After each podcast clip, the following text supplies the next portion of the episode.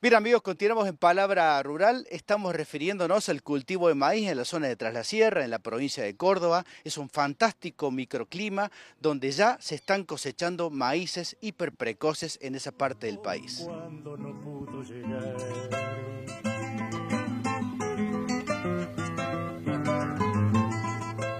la verdad que es una zona muy, muy variable.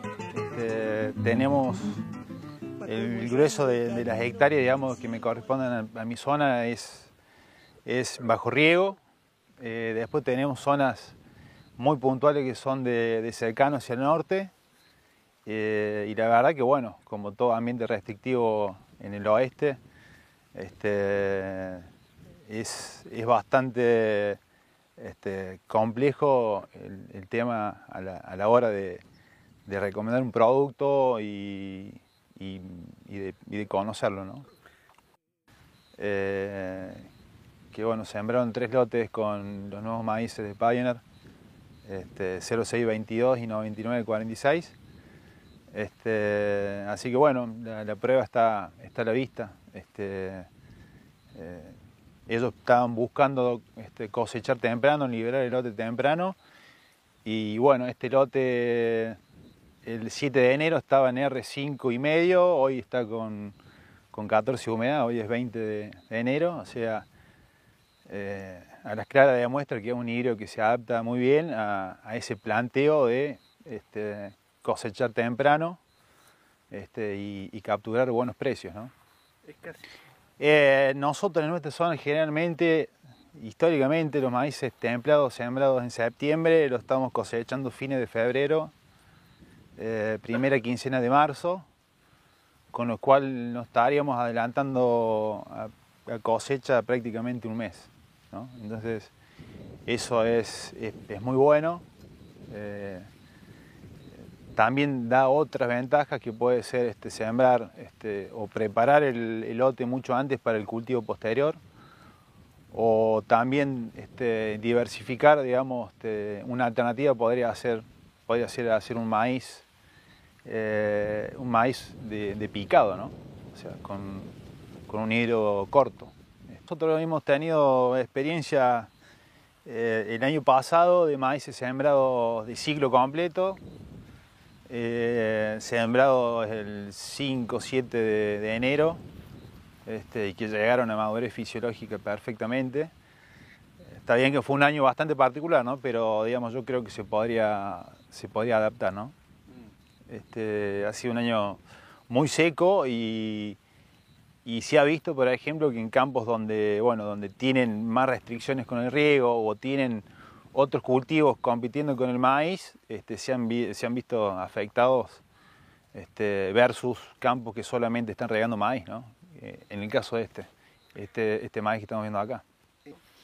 Y nosotros ya hace 4 o 5 años que estamos eh, con con los eventos Leptra en, los maíces. Este, ¿Cómo responde? Y responde muy bien, muy bien. Este, realmente este, año a año se van evaluando, se hacen ensayos de, tecnologías de, varias empresas y, la verdad que la performance que tienen los, los, materiales con eventos Leptra o eventos Viptera este, eh, son muy buenos. Pero hay que cuidar esto, ¿no? hay que cuidar, hay que cuidar. Este, ya hace cinco campañas que este, estamos vendiendo materiales Leptra en la zona y la verdad que el productor este, eh, es sumamente consciente del, valor que tiene tener una, tecnología.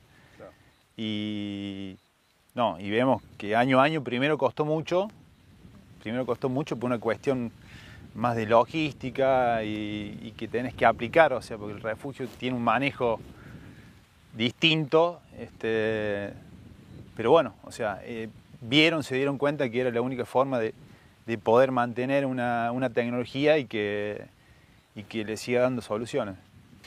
Bueno, el híbrido que tenemos eh, atrás nuestro es eh, Pioneer 0622 Leptra.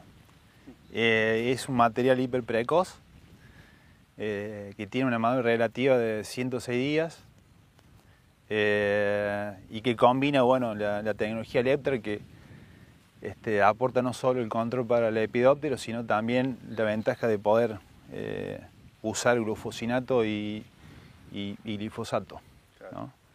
Eh, y es un material que combina también este, estabilidad, rendimiento y bueno, lo, principal digamos es que se pueden explorar este, rendimientos este, muy similares a los maíces templados, ¿no?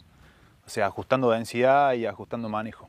No es la primera cosecha de maíz en la que vas a participar en tu vida. Entonces ya con, digamos, la, mirada un poquito ejercitada, ¿te animás a arriesgar un, rendimiento probable de este lote?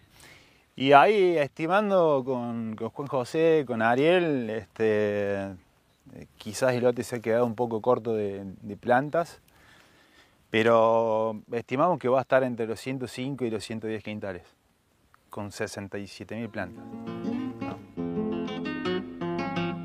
Bien amigos, vamos a hacer un breve corte y al regresar seguimos refiriéndonos al cultivo de maíz en la zona de Tras la Sierra, en la provincia de Córdoba.